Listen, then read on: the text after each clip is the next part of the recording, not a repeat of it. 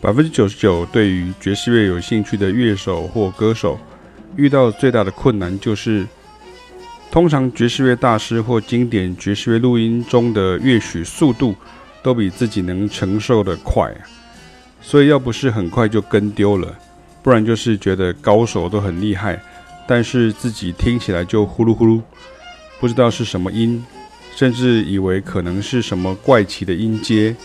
跟其他音乐都不一样之类的，当然要跟上大师们的脚步，自然就更困难了。所以你需要老师帮你拆解动作与慢动作示范，因为你的耳朵需要被训练，脑力需要被激发，最重要的是习惯需要被养成。有时候如果你太过追求所谓的原创爵士乐，哈，在台湾。可能对于基本功的认知就不够啊。所谓的基本功，其实概念上很简单，就是 Jazz Standards 要玩得够好，即兴要流畅精彩。爵士乐是一种在讨论原创性或个人特色风格之前，蛮讲究传统能力的乐种啊。其实这一点跟古典音乐的环境很像啊。Jazz Standards 不只有 Autumn Leaves、Blue Bossa、All of Me 啊。之类的，其实还很多首哦，但是在本地对曲目的累积与温习比较，比较没有那么重视哦。像在日本东京啊，就很明显是必须知道够多 standard 的地方哦。对于音乐人跟观众来说都是啊。那即便是刚刚提到这三首曲子呢，你只要学对方向，你很快就可以从三首学到十首，然后甚至累积到三十首。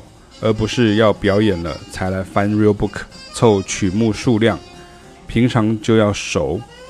即便是跟我学很久的学生啊，我也经常会温故知新，要他们回头复习同样的曲子。同样的道理，如果无法短时间改变环境生态，那至少可以从自我要求做起啊。Split kick 就是根基于 There Will Never Be Another You 的和弦与曲式的新旋律。即兴时就是在后者的 A B A C 上即兴，这是爵士乐传统。练习这些新旋律，甚至乐手们的即兴，也当然可以帮忙你更熟悉爵士语汇与词曲的和弦曲式。启明与凯雅常被不明就里的人归类是欧派爵士啊，甚至是欧派教法啦、欧式观念啊之类的这样哈，我还欧式自助餐呢哈。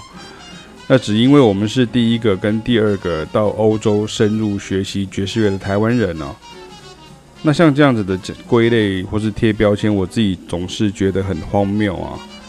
因为这种爵士乐传统跟欧派、美派、日派、泰派、狂派、博派哈，根本就没什么关系啊，是基本功的问题而已啊。